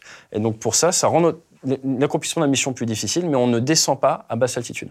C'est déjà arrivé des missions d'attaque à basse altitude. Euh, première guerre du Golfe, il y a des pilotes qui ont attaqué à très basse altitude. Il y en a un qui a ramené une balle de calage dans le casque. donc ça peut, ça, ça Oh Parce peut qu'on mal se peut passer. abattre un avion Absolument. Avec une arme. Tout comme on parlait des poulets tout à l'heure, il y a des poulets qui ont des victoires contre, euh, enfin des, des oiseaux qui ont des victoires contre des avions. Donc Ah tu oui. peux perdre un avion à 80 millions d'euros parce que tu as tapé euh, des oies. une t'as mouette, tapé- un- Donc il faut faire très très attention. On est C'est vrai que c'est tout con, mais un oiseau en vol. Un- et un drone, les petits drones là, tu pareil, sais, de tourisme. pareil. Donc en fait, Ça, ça doit être un danger pour vous. ah, mais monstrueux, c'est-à-dire qu'un parapentiste. Il y a sûrement des parapentistes, on veut pas vous, on veut pas vous prendre dans le réacteur, mais donc en permanence, il faut qu'on regarde dehors. Et plus tu descends à basse altitude, plus il y a des choses qui peuvent, Qui peuvent être dans le être sillage. ingérées, te taper ou autre. Et, Donc, euh, et, euh, et tu, et le parapentiste, quand tu arrives à 1000 km/h, c'est, ça va vite. euh, Ouais, ouais, c'est en, en fait tu tu adaptes ton niveau de conscience, si on peut dire, à la, vi- à- à- à la vitesse relative que tu as. oui, plus t'es bas, plus t'es. T'as dû le voir en vol basse altitude, le mec devant, ouf, il n'est pas euh, tranquillement tout détendu. Non, non, non. On cultive une certaine anxiété qui nous permet d'être, à être prêt à bien réagir face à un événement inattendu ou un événement stressant comme euh, tu passes, tu es dans les Alpes, tu fais un saut de crête, tu passes sur le dos, tu arrives de l'autre côté et là tu as cinq parapentistes. Euh, sur mon dernier vol, euh, dernier vol dans un marine, c'était en septembre 2017, je survole le terrain de Saint-André-de-l'Eure où j'ai appris à piloter à 14 ans. Et euh, alors que je vais vers la maison de mes parents, qui était un point d'attaque, on s'entraînait à attaquer une maison, c'était celle de mes parents. Euh, eh bien, Ah, tu on- peux t'amuser à faire un peu l'émission que tu veux et tout alors, tu peux t'entraîner à faire.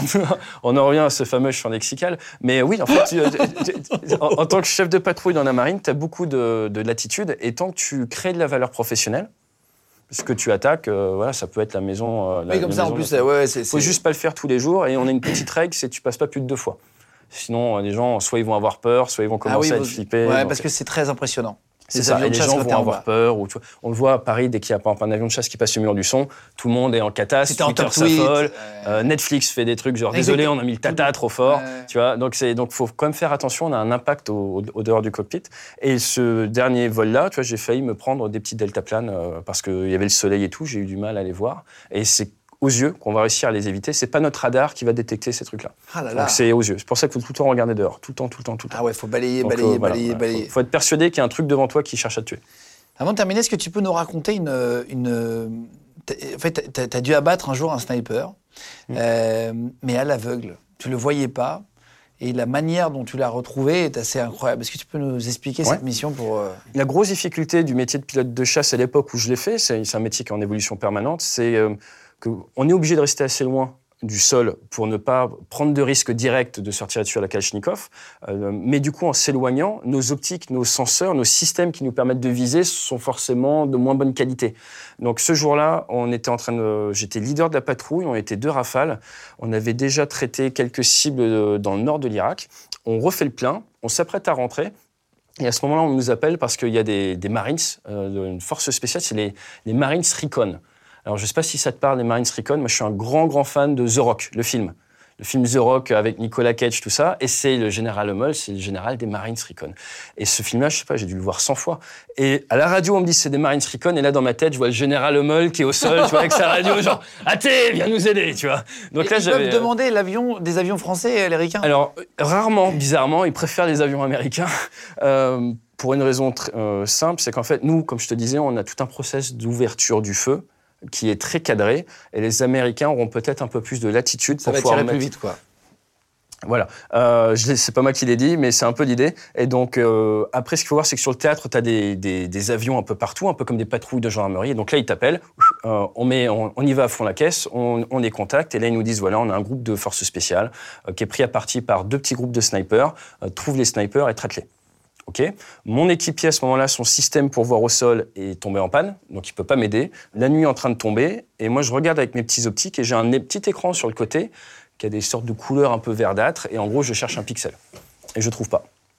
Je cherche, je Avec trouve pas. détection de chaleur C'est ça, donc c'est la détection de chaleur, mais il y a de grandes chances que les mecs avaient une sorte de couverture un peu thermique. Ils sont De plus en plus équipé. voilà. Bah, Après, euh, je vais paraphraser un général américain. C'était en 2004, euh, fin 2003, début 2004, qu'il avait dit ça lors d'une interview. Ils étaient rentrés, ils ont fait euh, l'invasion d'Irak, les Américains. Et euh, le général américain avait dit ça y est, on a fini la phase initiale, on est rentré en Irak. À partir de, moment, de maintenant, ça va être compliqué parce qu'on a tué en gros les plus mauvais combattants adverses. Et c'est vrai. C'est-à-dire que plus tu t'enlises dans un pays, plus tu te bats longtemps, plus les mecs en face sont bons. C'est normal. Les mecs qui survivent, c'est les meilleurs. C'est le darwinisme militaire. C'est triste, mais c'est vrai. Et donc, du coup, ces gars-là, je n'arrivais pas à les trouver. Et donc, euh, j'essaye, je communique avec les gars au sol, je commence à me faire pourrir à la radio. Genre, t'es gentil, mais tu sers à rien. Ah, Non, il te non, dit ça, alors toi tu tournes dans l'air. mais toi, tu tournes, tu cherches, tu essayes de bien faire. Chaque seconde qui passe, c'est peut-être un mec qui va se prendre une balle comme ça dans la tête. Donc, il y a une grosse pression. Mais la difficulté, c'est que tu joues contre une pression temporelle Parce que toi, que ton tu ne maîtrises pas. carburant euh, diminue, non, non mon carburant diminue et tu crées pas de valeur, tu sers à rien et c'est très frustrant. Et donc au final, ce qu'on arrive à faire, c'est moi je leur renvoie mes informations. J'arrive avec une sorte de modem à envoyer mes informations au centre de, de contrôle.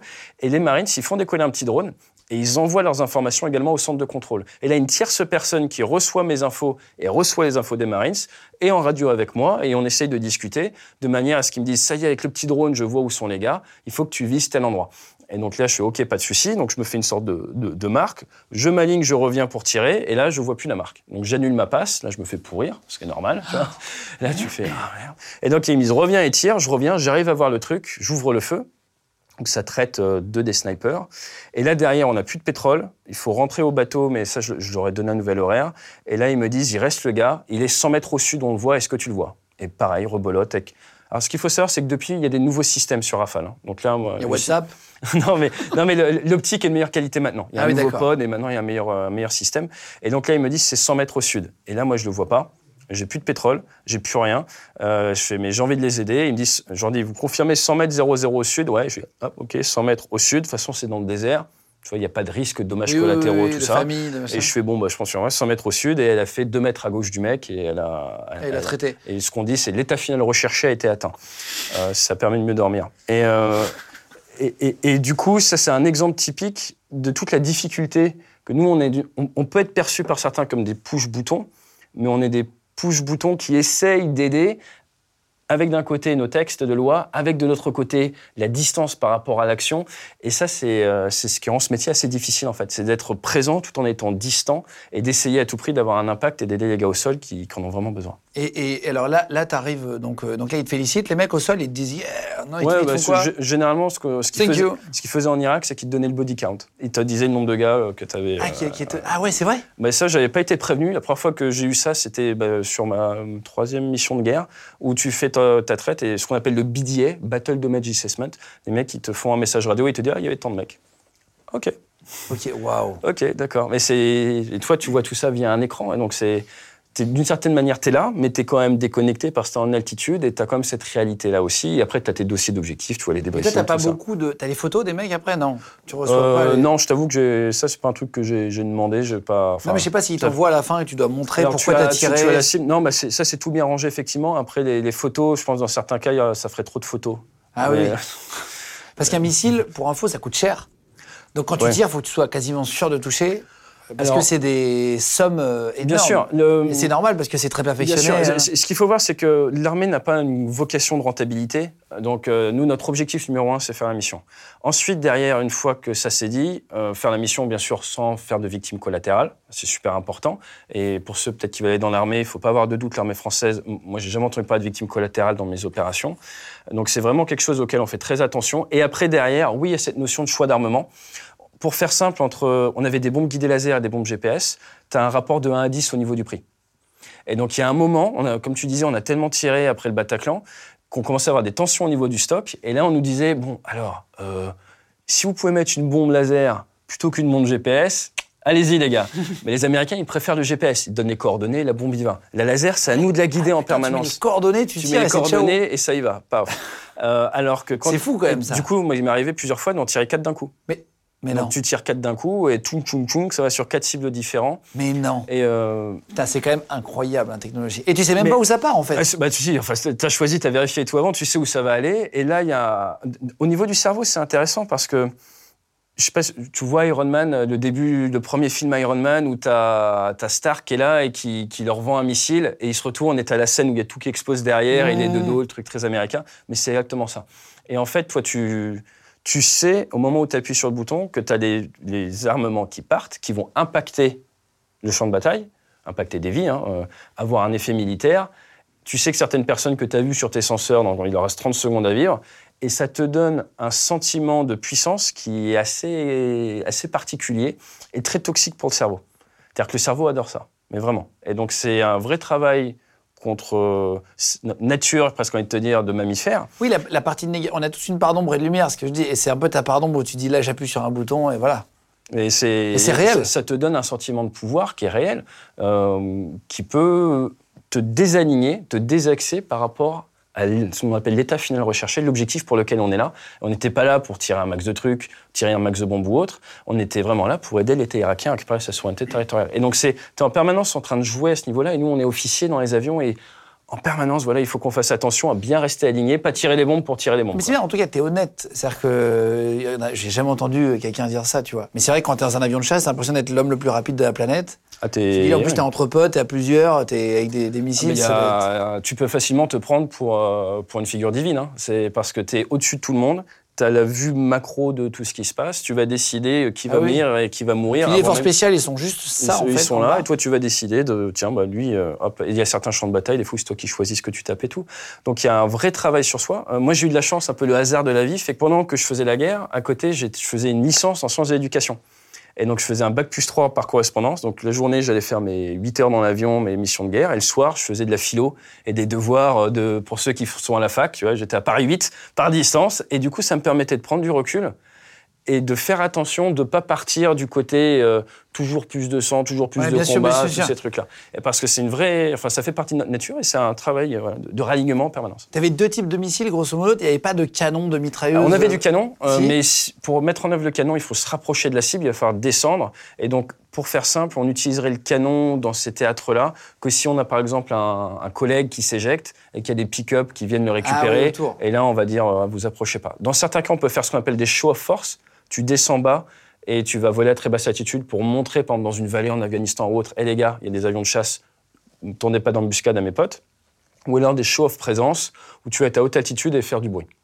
Dernier petit truc qui se fait, ça s'est fait en Libye, c'est euh, certains avions de chasse qui volent supersoniques, qui se mettent en virage, et avec l'onde de choc supersonique, ça fait du bruit au sol. Et ils faisaient ça en ce qu'on appelle du psyops, euh, donc de la guerre psychologique, où tu fais des bangs euh, tellement répétition. fort que- Et c'est ça, et ça montre aux gens que, voilà, en gros, Faut pas rigoler. c'est pas aujourd'hui. Aujourd'hui, sortez pas attaquer les forces de la coalition ou embêtez, nous embêtez pas, on est présent. Donc il y a différents moyens d'avoir un impact avec un avion de chasse. Euh, quand, tu t'éjectes, il y a, il y a- il y a- sans dévoiler trop les secrets de l'armée française et tout, mais il y a, il y a de l'armement sur toi euh, qui reste très léger, mais qui existe quand même, heureusement. Euh, comme tu sais, tu as tes chaussures et, et un peu d'armes.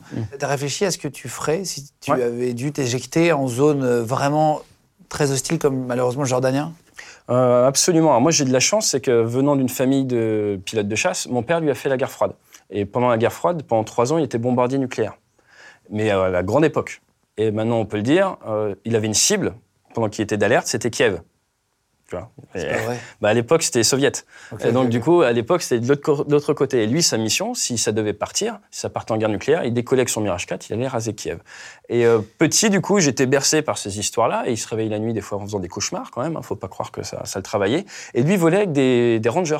Pas des chaussures de vol, mais des Rangers. Parce qu'il se disait, si un jour on doit partir en guerre nucléaire, j'irai bombarder ma cible, mais après j'irai m'éjecter en Afghanistan parce qu'il y a les montagnes, on sera protégé, je continuerai le combat là-bas. Donc tu vois, je viens d'une famille où le truc avait été un peu réfléchi. Et, euh, et pour répondre à ta question, oui, moi j'avais des chaussures avec lesquelles j'allais pouvoir marcher. J'avais réfléchi à ce qu'on appelle une escape route, comment tu fais. Mais c'est important d'y réfléchir en amont parce que sinon, l'écart entre ce que tu avais intellectualisé et la réalité est tellement gros que tu vas un peu bugger ou pas prendre les bonnes décisions. Donc il faut avoir réfléchi en amont de manière à le jour où ça arrive, moins être surpris et prendre les meilleures décisions. Tu en connais des gens à qui c'est arrivé de s'éjecter en zone de guerre? Euh, il y a, dans l'armée de l'air, euh, dans les années 90, il y en a deux qui sont éjectés. Ils ont été blessés, un au sûr été blessé au niveau des jambes, ils ont été faits prisonniers. Euh, donc c'est moyen. Il y a les Américains qui ont été éjectés également à cette période-là et qui ont réussi à se cacher, à être récupérés. Euh, moi, de ma génération, euh, tant mieux, il n'y en a pas eu. Parce que c'est très violent, hein, une éjection. ah oui, en fait, ce qu'il faut bien comprendre, c'est que tu, tu passes de ce, ce, sentiment de maîtriser le champ de bataille et tout en étant... On fait la guerre assis quand même. Hein. Nous, on fait la guerre assis. Hein. Donc, tout en étant assis, à peu près comme ça, confortablement, tu maîtrises et tu impactes le champ de bataille et ta, value, ta plus-value est vraiment cette compréhension de l'ensemble et impacter au bon endroit. À, sous ton parachute, après t'être pris une grosse claque devant, avec maintenant euh, ton, pistolet et tes quelques, tes, quelques balles, et à être hors de ta zone de confort, hors de ta zone d'expertise. Le gars le moins professionnel et moins entraîné du champ de bataille, hein, parce que Pilote de chasse, c'est pas égal Rambo. Hein, je suis pas, non, c'est pas ça l'idée. J'ai bien utilisé mon vecteur, mon avion, mais après au sol, euh, voilà. Je, je oui, c'est pas ta spécialité. Je suis pas force spéciale. Hein. Et, euh, et, à partir de là, tu sais que tout le monde veut te récupérer parce que tu incarnes un certain statut. Et si euh, les combattants adverses arrivent à choper le pilote de chasse, pour eux, c'est jackpot. tu as des enfants? Ouais, j'en ai trois. Est-ce que tu en avais quand tu étais en, service? Oui, j'en avais, j'en avais plusieurs quand, quand, quand j'étais en service. Ça t'a impacté déjà? Ouais, euh, ça m'a impacté dans ma manière d'intellectualiser ce que je faisais. C'est-à-dire qu'il m'est arrivé des fois de, me dire, quand on partait en vol de guerre ou autre, euh, bah tiens, aujourd'hui, on va aider des jeunes, on va aider des gens, on va aider des papas, on va aider des mamans, ou on va aider des papas ou des mamans en devenir. C'est-à-dire que en tant que père, je projetais le fait d'être père et d'avoir des enfants euh, vers les autres combattants des forces spéciales qui allaient tomber en embuscade. Et je me disais, bah, pour leurs enfants, oui, il faut que je sois à fond pour lui, mais au-dessus de lui, il y a aussi pour sa famille ou sa famille future.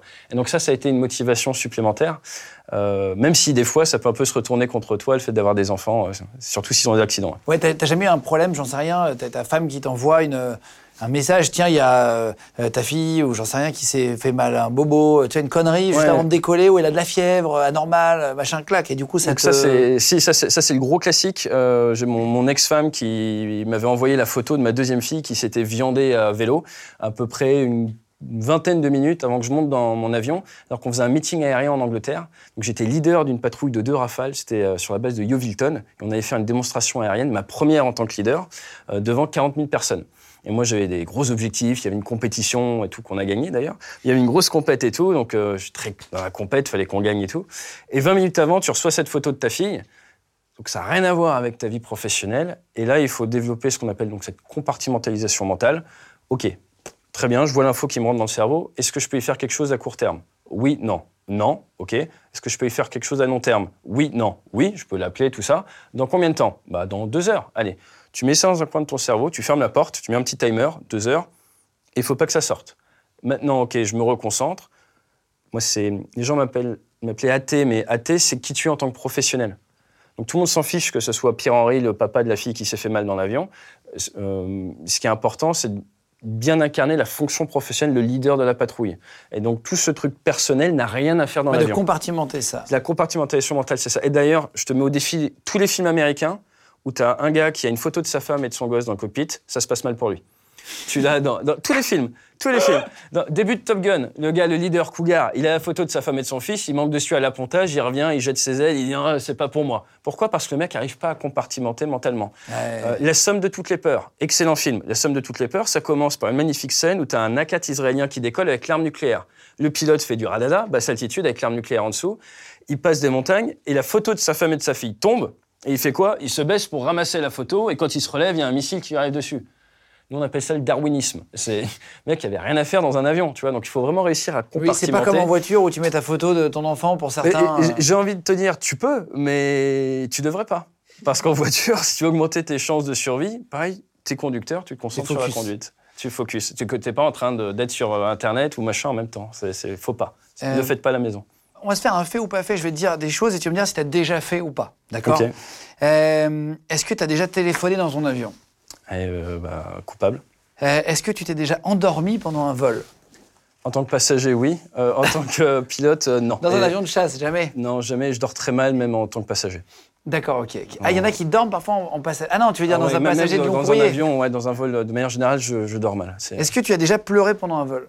Pendant un vol, non. Parce que trop d'émotions, euh, positives non, ou négatives, non, non, tu vois. Pas, pas en vol. Est-ce que tu as déjà maté des vidéos de quelque chose pendant un vol? Euh, tu vois, je réfléchis, mais j'ai. Alors, en vol, non, mais j'ai déjà écouté de la musique au sol. En- en- en- on avait 30 minutes d'attente au sol, et ça, j'ai déjà été sur mon téléphone écouter de la musique à ce moment-là. Est-ce que tu as déjà utilisé ton métier pour draguer? Euh, non, j'ai fait la grande erreur de me mettre en couple beaucoup trop tôt et, et, euh, et de pas maximiser. Donc, mais- à mes enfants, quand même, je ne regrette rien. hein, mais, mais, mais non, ouais, mauvaise gestion de carrière. Mauvaise gestion de carrière. Est-ce que tu as déjà désobéi à un ordre? J'ai déjà discuté, mais j'ai pas désobéi. Est-ce que tu as déjà abandonné une mission? Euh, non, ah non, ça non. Est-ce que tu as déjà eu un accident, euh, un problème? Ah oui, ouais, ouais. Euh, j'ai cassé un avion à l'appontage. Donc euh, j'arrivais à l'appontage avec le super étendard et euh, je fais un appontage dans les normes, pas un truc merveilleux, mais on va dire, euh, tu vois, dans ton graphe bleu, tu Mhm. vois, pas, pas- pas vert. Et au moment de, du poser de la roulette avant, l'amortisseur avait été mal reconditionné, il y avait un souci au niveau de l'amortisseur, il est venu en butée, il a cassé, et donc je me suis retrouvé Sur le- sur, sur le pont d'envol. Tu vois, tu es allé sur le Charles de Gaulle, tu as peut-être vu ma marque sur le pont d'envol, donc j'ai- cassé, cassé un avion à l'appontage. Ah waouh Et donc, euh, donc Il ouais. y, a- il y a un crochet qui accroche un câble en gros. Ouais, donc il y a le crochet qui accroche le Un câble, mais brin, il y avait C'est le brin, c'est le brin, ouais, tout à fait. Et là, bah, de toute façon, j'avais plus la roulette à l'avant, j'ai j'ai cassé l'avion à l'appontage et il y a eu toute une commission d'enquête, 18 prises de sang, enfin des trucs. Ah Et, euh, ouais, parce qu'ils ils testent ton sang, tout ça, si t'as pas pris de produit. Tout. Et au final, j'ai été, j'ai été blanchi, donc. euh, un- Impossible de fumer un joint quand tu es pilote de chasse. Ah, c'est pas une bonne idée, non. Non, non, non, jamais, jamais testé. Est-ce que tu as déjà dû t'éjecter? Moi, non, mais je serais pas là sans siège éjectable. Mon père s'est éjecté en 83, et c'est là où il s'est dit qu'il fallait faire des enfants, et 9 mois et 15 jours après, il y a ma sœur. Mais non. Ouais, ouais. Ah, il s'est dit, ça peut vite. euh, Et, ouais, et du coup, tu vois, il s'est dit, tiens, ce serait peut-être le bon moment pour faire des enfants. Et deux ans après, c'est moi. Donc, sans siège éjectable, je ne serais pas là en face de toi aujourd'hui. J'ai écrit au constructeur du siège éjectable il y a Ah bon? trois ans, parce qu'ils comptent le nombre de vies qu'ils ont sauvées avec leur siège, quasiment 10 000. Et je leur dis, est-ce que vous avez déjà intellectualisé le nombre de vies que vous avez créées? Parce que quand les mecs s'éjectent, ils se disent. parce que euh, mon- mon j'aurais père, quand, mourir, quand- quand mon père il s'est éjecté, il n'avait pas d'enfant. Et derrière, il a fait deux enfants, dont moi, et on est à cinq petits-enfants. Et Ah là tout là. ça grâce au siège éjectable. Ah, c'est marrant, c'est tu vois, marrant. ça fait sept vies déjà. Est-ce que tu as déjà essuyé des tirs au sol avec des marques de balles sur ton avion? Tu sais que tu volais euh, à haute altitude, mais est-ce Ouais. que ça t'est déjà arrivé? Alors, les- on voit des traçantes des fois monter, après savoir si c'est nous qui visent ou pas, c'est c'est dur à dire, mais euh, on était assez haut de manière générale, donc nous, ça va. Est-ce que tu as déjà raté un tir? Tiré Ouais, à côté, je à comme tous les êtres humains. Ah, Ouais, ouais. à, à l'entraînement, sur un super étendard, on avait monté une manip, euh, j'en parlerai un jour sur Internet, je pense, mais ouais, on a... Dans notre patrouille, je crois qu'il y a une bombe qui a jamais été retrouvée. hein. C'est vrai Donc, des fois, on teste des trucs à l'entraînement, on, on apprend, on débrief, on apprend, on refait plus après. Donc, ça, ça. euh, ça, rentre dans cette catégorie-là. ouais. Et dernier, c'était est-ce que tu as déjà tué quelqu'un ou traité quelqu'un Évidemment, oui, sinon. Ouais, euh, ouais. tu- tu- et et est-ce que et psychologiquement, après avoir arrêté ta carrière, est-ce que ça t'impacte ou pas? C'est une vraie Un question humaine, tu vois, comme des pompiers qui peuvent arrêter parfois. Euh, même pendant ta carrière, c'est-à-dire qu'en fait, il y a juste une question, un peu, c'est un peu philosophique, mais donc toi, tu as mis en œuvre de l'armement dans un cadre qui est jugé légal par tes institutions, et donc d'une certaine manière, on t'autorise à ôter des vies, alors que normalement, c'est un grand interdit euh, dans toute civilisation. Et parce que certaines personnes estiment que bah, c'est l'intérêt de la nation, et bah, toi, tu as le droit d'ôter des vies et on s'auto-justifie. Des fois, tu dis, tiens, euh, moi, je suis, tu peux être vu comme un assassin ou autre, mais c'est légal. oui, oui, pourquoi c'est légal? C'est la justice des hommes. C'est la, la- la- la loi des hommes. Et donc, il y a toujours ce petit décalage où tu te dis, c'est quand même un peu bizarre. Ah oui, d'accord. Ouais. Et, pourquoi tu as arrêté la marine euh, Alors, moi, j'ai arrêté la marine, j'avais fait 7 ans en unité de combat. Et euh, j'ai eu l'opportunité de faire une reconversion chez Air Canada, où en gros, c'était super bonne période avant la Covid pour se reconvertir. On m'a dit, viens chez nous, dans deux ans, tu es commandant de bord, et à côté, tu auras le temps pour faire autre chose. Et donc, moi, j'avais envie de- de faire autre chose. Et donc, j'ai décidé de quitter la marine. Et au moment où j'ai décidé d'arrêter, très peu de temps après, j'ai fait un AVC. Et donc, euh, Ah, j'ai envie de dire wow. tant mieux. Tant mieux, j'ai fait un AVC. On s'est rendu compte aussi que j'avais une artère, euh, je m'étais fait un coup du lapin en vol, et j'ai mon artère euh, cérébrale gauche qui est obstruée. suite à une dissection artérielle. Et donc j'ai bien fait d'arrêter. Tu vois, des un fois, vol un peu tendu. Ouais, un c'est pour dire la Ouais. violence de l'accélération, on se rend pas compte. Ça t'a bouché une artère. Ça m'a, je me suis fait un coup du lapin et ça m'a obstrué l'artère. Et je- je- on n'a pas su, on n'a pas vu, on a vu à l'IRM après l'AVC. Et donc du coup, tu vois, j'avais ce- cette fatigue un peu en fin de carrière, mais qui venait de là et qui m'a poussé à me reconvertir, à dire fais pas 10 ans de plus, euh, va faire autre chose de ta vie, j'ai envie d'entreprendre tout ça. Et, euh, et au final, derrière mon corps, il a, tu vois, il a un peu lâché. Et, et tu dis que tu as fait un AVC, ça s'est matérialisé comment À quel moment? Eh ben, J'étais tout seul à la maison avec à l'époque mes deux enfants. Je donnais le biberon. Leur mère, elle était à Caen alors qu'on était en Bretagne. Et euh, alors que je leur donne le biberon le matin à 9h, j'ai du mal à déglutir. Et donc ça me fait mal. Je fais tiens, c'est bizarre. Et donc j'essaie de bouger un peu. et J'ai toute une partie du visage qui bouge pas.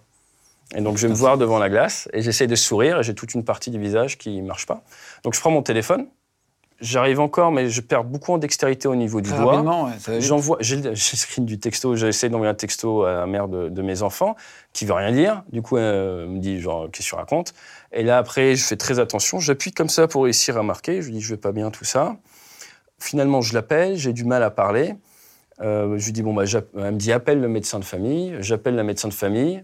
Non, c'est elle qui appelle le médecin de famille. Et en gros, qui lui dit, mais il est, il est stupide ou quoi Qu'il appelle tout de suite le 15. Ouais. Et c'est pas douloureux. Ça, c'est un point important. Si euh, l'AVC, moi, que j'ai eu, n'était pas douloureux. Et du coup, quand j'appelle le 15, tu te dis, je veux pas embêter. Tu sais, tu as un petit, un petit, un petit attente. Tu te dis, est-ce que c'est urgent? Je sais plus. Il te dit, si c'est urgent, tape 1. Si c'est pas urgent, tape 2. Je tape 2, tu vois. Du, du, du. Après, il y a la secrétaire qui prend des infos, qui te demande ce que tu as. Je lui dis, bah voilà mes symptômes. La meuf, elle dit, mais, ah, mais c'est urgent. Je vous passe le médecin. Me passe le médecin qui me dit, euh, l'ambulance est en route, l'IRM de Brest vous attend. Euh, à ce moment-là, euh, on a des amis qui viennent pour regarder mes enfants. Et coup de peau, moi, je suis parti en ambulance. Et l'ambulance avait une panne de sirène. Donc mes enfants, ils ont rien calculé. et euh, je pars. Ça s'appelle une voiture finalement. c'est ça, presque déçu. Eh, putain, eh, je voudrais partir comme un prince. Et, et du coup, derrière IRM, ça marque au niveau du lobe extérieur droit. et coup de peau, un géant du sport. Enfin, si j'ai bien- très bien récupéré derrière. Donc, euh, Parce qu'on peut mourir d'un. ah oui, complètement. Ouais. ça- Donc, ils- Toi, t'as dit- eu peur de ça? Oui, oui, que- faut, faut être franc. Il y a un moment vraiment pas agréable de ma vie, c'est quand tu es en train de faire l'AVC et qu'on te passe à l'IRM, quoi. Parce que c'est pas agréable de se regarder le cerveau. Tu sais pas ce qu'ils vont trouver, euh, quand tu sort une tumeur, une machin, enfin, tu sais Ah ouais, pas. ça c'est. Bon, moi, je, te- je touche du bois, ça Ah c'est. ouais, ça euh, me- je me touche la tête depuis tout à l'heure. Je m'en suis bien tiré, mais tu te rends compte. euh, tu vois, moi, en fait, ce qui, ce qui a complètement changé ma vie, c'est ce moment-là, euh, parce que j'avais un parcours tout tracé dans l'aviation et je me voyais pas faire autre chose que pilote. Là, ça m'a forcé en dehors du cockpit pendant un an. J'ai plus le droit de piloter. Euh, derrière, au moment de reprendre, mon avion a, a eu deux accidents, le 737 Max, il y a un documentaire dessus, euh, deux accidents interdits de vol. Il a fait son AVC aussi. Trois ans loin du cockpit. Et c'est là où je me suis rendu compte qu'en fait, pour rebondir dans le monde civil, bah, les méthodes de l'aviation, s'applique. Et ce qui, tout ce qui fait ce que je fais maintenant, c'est cet AVC en fait. Et j'ai jamais été aussi heureux de ma vie et, Mais t'as pas de séquelles là? et j'ai pas de séquelles, non. J'ai pas de récupéré séquelles. la mobilité de ton Alors, visage. je sais, j'étais déjà un peu débile avant, donc tu vois, ça n'a pas changé. Mais non, je- pas de séquelles. Euh, je de te dire moins en forme qu'avant, mais certains disent que ça s'appelle l'âge. Donc je vais pas mettre ça sur, je vais pas mettre ça sur l'AVC, faut être honnête. Et, euh, et non, pas de séquelles. hein. Et donc là, t'as as une chaîne donc YouTube qui s'appelle euh, bah, c'est Atéchué Top Gun. Tout speaker. Un peu fan ouais. de Top Gun au départ quand même. Complètement, complètement fan. Et puis, euh, il y a un petit jeu de mots, Top Gun 2, avec le Top Gun 2 qui est sorti, mais de Top Gun à speaker. Parce que maintenant, le gros de ce que je fais, Top c'est Gun to c'est- speaker. ouais. c'est conférencier. Donc, ouais, donc, euh, Sur Insta, c'est AT, ATE tiré du bas chué. Et, euh, et sur TikTok, c'est débrief, comme il y a marqué sur ton, sur ton polo, tiré du bas, bye, tiré du bas AT. Je vous mets les liens en dessous en cliquable. Juste pour finir, tu, tu nous as ramené euh, deux ordinateurs avec deux joysticks. Là, on n'a pas une grande table, mais qu'est-ce que tu voulais nous montrer? Te torturer. T'as fait du rafale. Comme on disait tout à l'heure, euh, c'est rare d'avoir un featuring avec, euh, avec des personnes qui sont rafale proven. Euh, donc, euh, je vais te faire, sans jeu de mots, tripoter un peu le manche. Et puis, comme ça, tu vas pouvoir piloter. La prochaine fois que tu feras, tu feras du rafale, tu, tu sauras, tu sauras les, les surprendre. Ok, je savais pas, moi, c'était pas prévu, donc t'es arrivé avec et donc Ouais, tout à fait. ouais. On peut, on peut prendre des images et les montrer, on peut filmer. Ouais, tout à fait. Ok, et ben écoute, c'est parti, on installe les trucs et on se remet en place. Bon, tu viens d'installer des ordis euh, avec un manche Exactement. et un casque. Tu- on va l'essayer vraiment en- en- en- pendant qu'on tourne et tout. Qu'est-ce qu'on va faire exactement? Alors l'objectif c'est très simple, on va s'assurer que si un jour tu es dans un avion et que le pilote il tombe dans les pommes, tu pourras ramener l'aéronef. Ok, super. Donc c'est pas gagné tout de suite non plus. c'est pas si facile que ça, un piloter rafale. Donc, euh, donc euh, l'idée c'est ça, on va te mettre en vol et il va falloir que tu ramènes l'avion et on dirait que la mission est un succès si tu arrives à toucher la piste et euh, dans le bon axe. Ça Ok, très bien, très bien. Donc là, c'est en VR. Exactement. Donc je mets le casque. Tu mets le Là, casque. vous allez voir maintenant, à, à partir de maintenant, l'image. C'est quoi comme avion? Donc là, tu vas être dans du F-18. Ok. F-18 euh, Hornet, qui est un avion qu'on voit tout simplement dans le film Top Gun 2. Donc voilà, donc là, tu es aux commandes d'un avion de chasse. Et est-ce que tu saurais nous faire un tonneau vers la gauche? Manche à fond à Une gauche. barrique ou un tonneau? Un tonneau, un tonneau. Hmm. On voit que monsieur est spécialiste. Nickel. Excuse-moi. Non, Parfait. pas du tout, pas du tout. Mais euh, en fait, j'ai appris le terme. Et je ne savais pas ce que c'était qu'une barrique. En fait, c'est un truc qui tourne aussi. euh, comme Exactement. ça. Et tu fais euh, plus de distance dans le ciel. C'est quelque chose qu'on utilise en combat. Le tonneau, c'est plus pour faire beau. donc c'est euh, ou pour se réorienter. Donc là, la piste, elle est en bas. Là, la piste, elle est en bas, donc tu as la main sur la manette des gaz. On va faire un petit jeu. Là, tu as mis plein gaz, on voit la post-combustion qui s'affiche. Là, ce que je vais te demander, c'est de mettre les gaz à fond vers l'arrière. Donc, on part du principe, là, euh, que tu as une panne, euh, une panne pétrole et que ton instructeur, il est incapacité. Donc là, je passe au-dessus de la piste. Donc il faut vite que je fasse demi-tour. Exactement. Tu... Alors, là, maintenant, ce qui est important, c'est de gérer ta vitesse. Tu vois que toi, ton énergie, Quatre- 500 nœuds, voilà, 900 km/h en décélération. Ouais. Et maintenant, tu es devenu un gros planeur. Et donc, il va falloir gentiment, comme tu fais là très bien, très souplement, que tu te retournes pour venir taxer avec la piste. Là, tu prends un peu de facteur de charge. Tu vois, tu es à 3-4 G. Donc, c'est bien, mais ça te fait perdre beaucoup d'énergie. Mais là, comme ça, continue comme ça, tu es très bien. Mais là, il faut pas que j'arrive trop rapide non Ouais, plus. donc quoi. là, tu peux tirer encore un petit peu, dégrader ta vitesse. J'espère que tu as bien les gaz sur plein réduit. Ah, je suis à zéro. regarde. Voilà. On va te sortir le train d'atterrissage. Et maintenant, avec euh, ton, ton avion, eh bien, tu vas viser l'entrée de bande. Nickel. Continue comme ça, topper. Attends. C'est mon pseudo. Certains auront la référence. Donc là, C'est dans bien. Top Gun, non? C'est dans Hot Shot. C'est dans Hot Shot. Donc là, t'es bien. Il va falloir que tu ailles un petit peu à gauche. Ouais, ouais, j'y vais souplement, j'y vais souplement. Parfait. Donc là, voilà, très bien. Tu t'alignes légèrement à gauche. La vitesse décélère. On est encore un petit peu rapide, mais on n'est pas trop trop mal. Et ce qui va être important, ça va être de bien s'aligner avec la piste. Là, tu es très très bien, toi. J'ai rien à dire. Continue comme ça. Continue comme ça. Je suis pas très axé là, mais bon. Moi, ça va le faire. Et on va pas tarder à toucher. Nickel, ça touche. Parfait. Donc là, dans la vraie vie, on veut freiner et décélérer. Ouais Mais est-ce que tu as déjà fait du parachutisme Non. Allez, bon, on va te faire un petit tour en siège éjectable. Allez, Dis eject, eject, eject. Eject, eject, eject. Ouais, trois fois, c'est ça c'est Trois fois. Voilà, c'est parti. Ah Excellent. putain, énorme Donc tout de suite, tu vérifies ton Ah, wow. parachute. Il Tu as est toujours tes jambes. Et ouais, et les gens. Oh là là, énorme Et voilà, tu vas arriver t'as- au sol. Ah en là toute là. sécurité. Incroyable. Et là, le parachute qui tombe. Incroyable. Franchement. Et là, t'as vu, t'as le parachute et tout. Bravo, hein. Bah, Ah, bravo à toi parce que tu vois, maintenant tu sais que s'il y a un souci un jour dans un avion dans lequel tu es passager, C'est vachement Tu bien fait. c'est vachement euh, réaliste par rapport à ce que j'ai vécu dans le Rafale. Et le truc que j'ai appris aussi, c'est que la, la différence. J'ai déjà joué à Fly Simulator, je sais pas si vous vous rappelez, Combat Fly Simulator et tous ces trucs-là.